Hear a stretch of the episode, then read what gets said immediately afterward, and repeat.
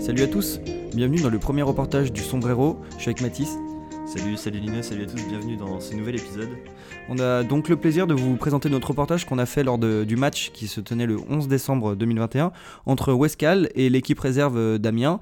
Donc euh, on s'est rendu à Westcal bien sûr, on était accrédité, merci au président. On tient à remercier euh, ses propos qui ont été très gentils euh, envers nous et son invitation. Euh, Mathis, tu étais déjà rendu à Westcal, c'est toi qui nous a un petit peu emmené là-bas. Est-ce que tu peux nous présenter un petit peu l'histoire du club? Oui, tout à fait. Alors, euh, Wascal, donc pour mettre un petit peu de contexte, c'est un club euh, qui est assez ancien, euh, fondé en 1924 et qui évolue actuellement en National 3. Et donc, c'est dans le cadre de cette euh, rencontre en National 3 euh, contre la réserve d'Amiens qu'on s'est rendu au stade. Euh, alors, Wascal, il faut savoir que c'est quand même un club euh, assez particulier, un, club assez beau de ce championnat de National 3. Il y a une petite histoire qui est assez intéressante, un vrai engouement. On sent que Wascal est un vrai club qui respire le football français comme on l'aime. Donc, euh, pour revenir un petit peu sur l'histoire du club, l'histoire du football à Wascal débute en 1924. Le club est créé par Arthur Buise et il doit attendre les années 1990 pour s'affirmer sur la scène sportive régionale. On a toute une phase, toute une période de progression, mais qui reste quand même assez modeste par rapport à ce que le club va connaître ensuite. Alors fort de deux promotions quasiment successives et d'un beau parcours lors de la Coupe de France 91, les jaunes et noirs vont faire pro- pro- progressivement par les deux. Et l'histoire continue, Wascal va même jusqu'à accéder à la Ligue 2 en 1997, ils vont y rester plusieurs saisons, et ils vont atteindre les huitièmes de finale de la Coupe de France en 2003. Euh, le club va connaître pour, euh, ensuite des difficultés administratives et financières qui vont avoir raison de cette belle réussite et le club va se voir relégué euh, cette même année 2003, donc de Ligue 2 vers le championnat national. L'histoire du football à Wascal ne s'arrête pas ici puisque Wascal se relève et croise même la route du PSG euh, en 2016 à nouveau en Coupe de France à l'occasion d'un match qui a été perdu euh, 1-0 euh, par les Wascaliens euh, au stadium de Villeneuve d'Ascq, donc qui avait été une très belle fête et euh, une très grande date de l'histoire moderne du club. Et on a en 2007 une seconde fusion qui marque euh, le début, on va dire, d'une nouvelle ère pour ce club de Wascal. Et l'équipe Fagnon euh, est promue en National 3 au printemps 2020 et il tient depuis son rang de manière très honorable et c'est euh, ce qu'on va développer ensuite. Merci Mathis pour, euh, pour cette belle présentation et cette vue d'ensemble de ce beau club. Est-ce que ça te dirait pas qu'on qu'on aille un petit peu au sein de- des supporters dont tu m'as présenté euh, l'engouement? Est-ce que ce serait pas sympa de- d'entendre un petit peu l'ambiance qu'il y a dans cette équipe de National 3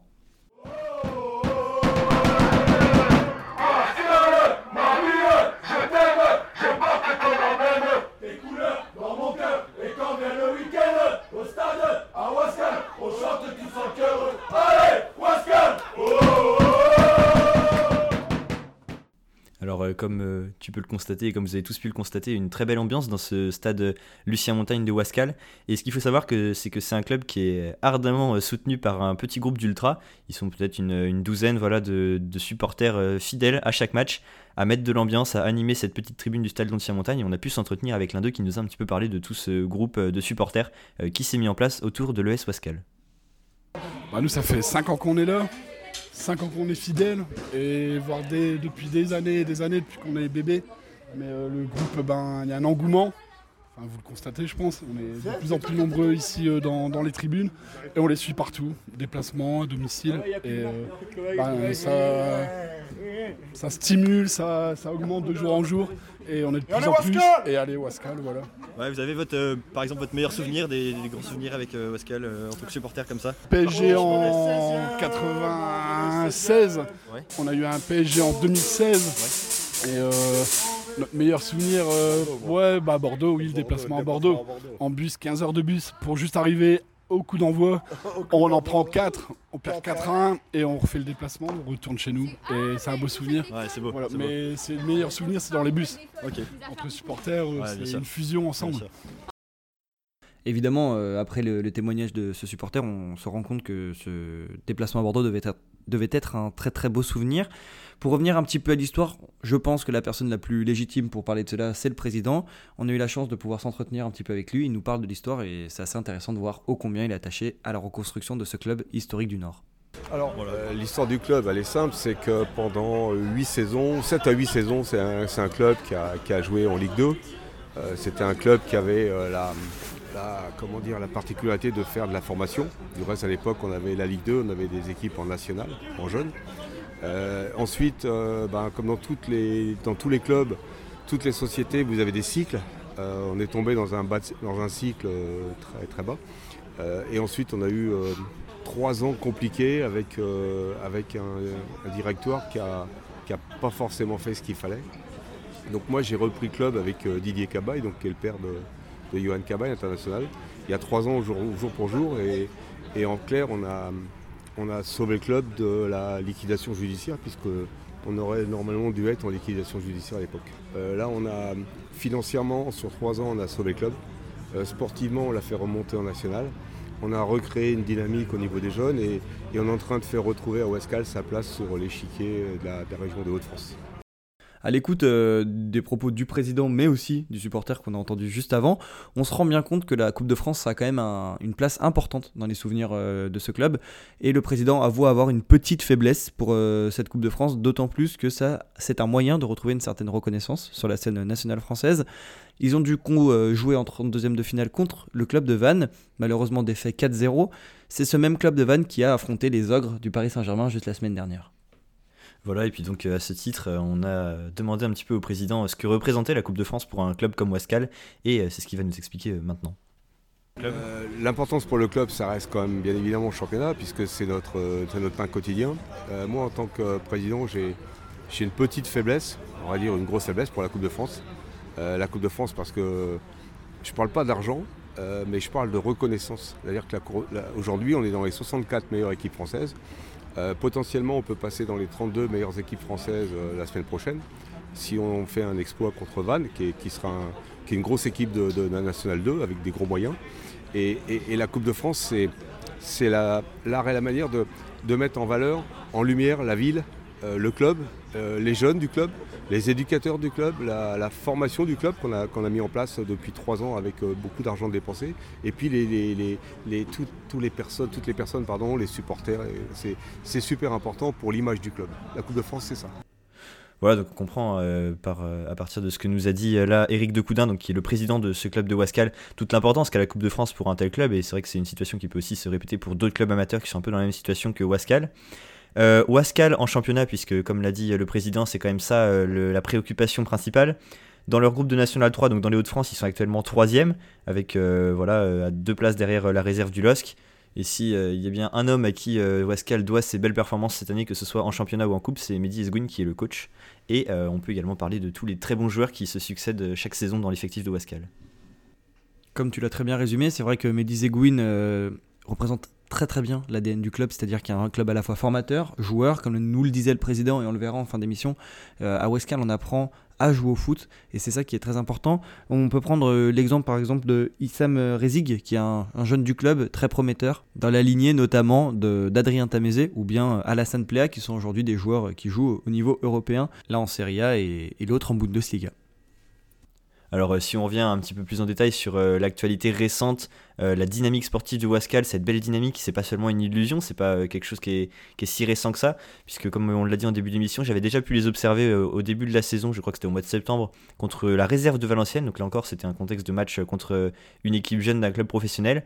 Ils s'étaient quittés sur le score de 1-1, et là aussi on avait vu une belle équipe de Wascal, assez solide, qui incarnait bien cet ADN de, club amateur qui, qui travaille beaucoup pour réussir et euh, ça avait pas autant payé que sur euh, ce match contre Amiens où euh, les hommes de Mehdi Isguin ont largement pris l'avantage et se sont imposés 4 buts à 0 contre cette réserve d'Amiens SC et c'est de ça dont on va vous parler maintenant.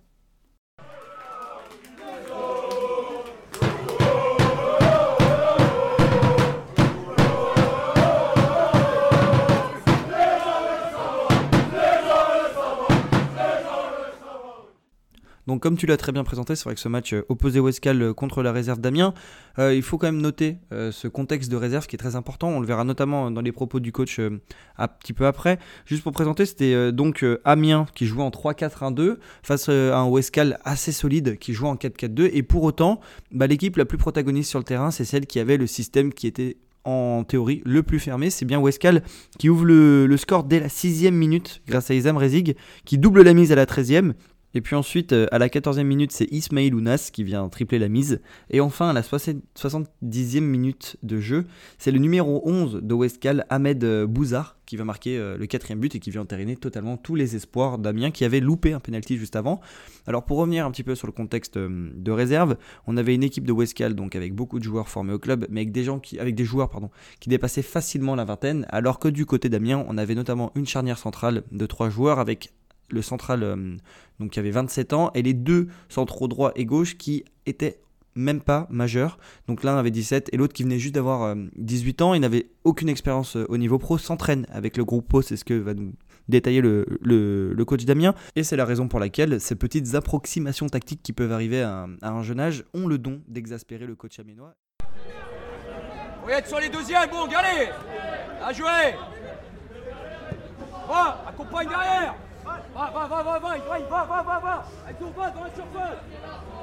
donc c'est vrai que pour Westcal, d'autant plus qu'ils n'ont pas pu s'entraîner pendant la période Covid, c'est vrai que de jouer contre des réserves pro, c'est toujours différent, mais ils ont pris par le bon bout. Et c'est vrai que cette première mi-temps-là, ils ont mis une pression énorme sur Amiens. Euh, Amiens qui jouait donc en 3-4-1-2 avec un numéro 10, donc ce 1 qui est juste de, derrière les deux attaquants qui avait une réelle importance. Donc un très bon joueur avec euh, beaucoup de ballons, très prometteur du côté d'Amiens, qui n'a pas pu du tout toucher les ballons.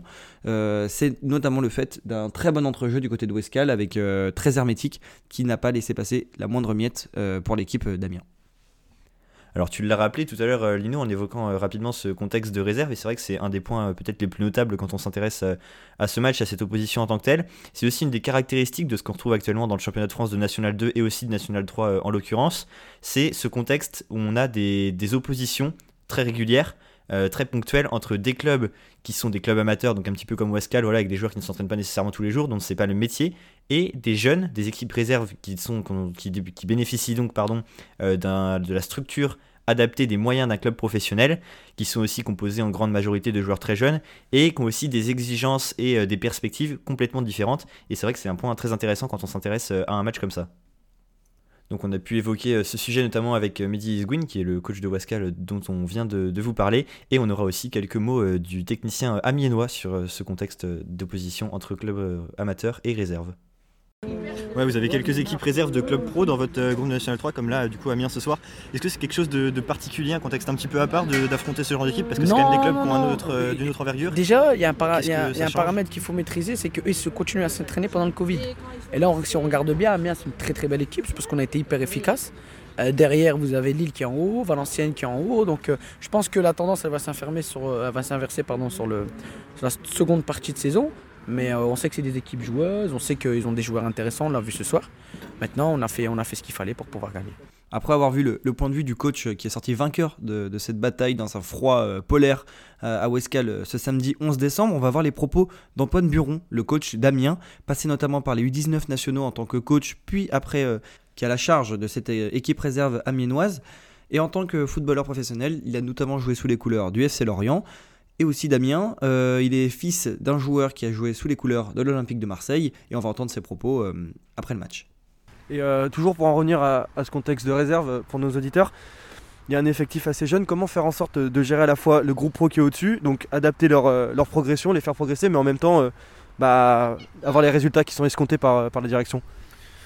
Ah, c'est toute l'alchimie à trouver dans, dans, cette réserve pro, c'est jamais évident. On sait qu'on a des équipes qui, qui sont différentes tous les week-ends avec euh, voilà, des joueurs qui doivent jouer du groupe du dessus, des plus jeunes qui poussent pour, euh, pour essayer d'avoir du temps de jeu. Donc voilà, on sait que c'est un contexte qui n'est pas, pas évident maintenant. Euh, voilà, ça n'excuse en rien la prestation de ce soir, mais c'est vrai que c'est pas, voilà, c'est pas, c'est pas évident. On le sait. Il y a des garçons qui font des bonnes performances le week-end d'avant, qui se retrouvent sur le banc ou pas dans le groupe parce qu'il y a, y a, des joueurs qui redescendent. voilà, c'est, comme ça. C'est la, vie d'une réserve et malheureusement ils doivent, ils doivent s'adapter à ça. Voilà, c'est ça, hein, la vie d'une réserve, cette alchimie, ce mélange entre euh, toute la jeunesse que, nécessite euh, le contexte et puis peut-être éventuellement un petit peu d'expérience. Euh, c'est ce qui se confirme aussi par la présence dans plusieurs réserves et notamment dans celle d'Amiens de joueurs d'expérience. On a ici Rachid Mourabi avec qui on s'est entretenu et qui nous a un petit peu parlé de ce point-là précisément. Et vous, quel, est votre rôle par rapport à, comme je vous ai dit, votre positionnement pour pouvoir aider ces jeunes-là euh, au quotidien? Parce qu'on euh, on a vu sur le terrain, vous communiquez beaucoup, vous essayez de les, aider notamment sur le positionnement. À un moment, j'ai vu notamment sur le côté gauche, vous vous plaignez que les deux joueurs étaient trois côte à côte et se cachaient derrière l'adversaire. Comment faire que ces situations-là, elles se reproduisent de moins en moins, notamment bah, au vu d'une part de votre positionnement qui est central dans l'équipe et de, votre expérience dans votre carrière? Bah ça, ça se travaille sur, sur le terrain, à l'entraînement déjà. Et euh, en sachant déjà que c'est des jeunes avec une super mentalité, donc on est euh, constamment dans l'échange. Moi j'aime ça, euh, j'ai appris avant de vouloir transmettre. J'ai énormément appris et là je, transmets que ce soit tactiquement sur des, sur des replacements, mais sur des phases comme ça arrêtées ou des duels, là on est un contre un. En fait c'est compliqué, j'ai pas envie de parler de la défense, j'ai pas envie de trop parler de ce match de, ce match-ci, mais j'essaye de transmettre mon expérience que j'ai appris, que ce soit tactiquement, euh, sur les dispositifs, sur les euh, sur l'orientation des épaules, là sur cette situation où ils sont deux, ils se cachent derrière le joueur, mais euh, je joue avec qui, je joue comment, la balle elle va pas traverser l'adversaire, c'est ouvrir des angles de passe, c'est je suis juste là pour compléter un peu alors mais voilà, j'apporte un peu j'apporte un peu mon expérience comme nous l'a livré de manière assez développée mais aussi lucide euh, Rachid Mourabi après cette défaite 4-0, euh, c'est cet équilibre qui est à trouver entre à la fois les volontés et les exigences du groupe pro, mais aussi euh, les exigences du groupe réserve avec des, objectifs à remplir, notamment le maintien, puisque descendre en dessous de National 3 n'est pas possible pour une, équipe, et ben, pas acceptable pour une équipe comme Amiens, mais surtout ce qui a retenu notre intention, au-delà des propos de Rachid Mourabi, qui est plutôt en lien avec le foot professionnel, c'est des propos sur le foot amateur, et cet Très bien représenté par le président euh, de Westcal.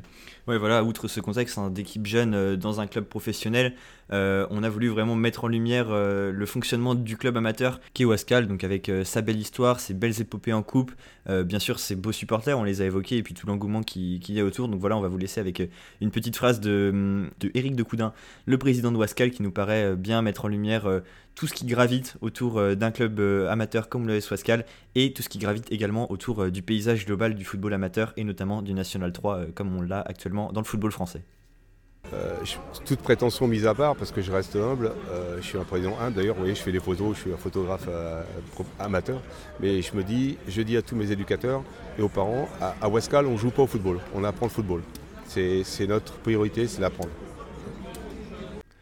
Eh ben, on peut conclure donc sur ces beaux mots du président euh, wascalien sur euh, l'apprentissage du football, que ce soit sur le terrain mais aussi en dehors de toutes les valeurs que peut véhiculer le football, mais au-delà du football, euh, du sport.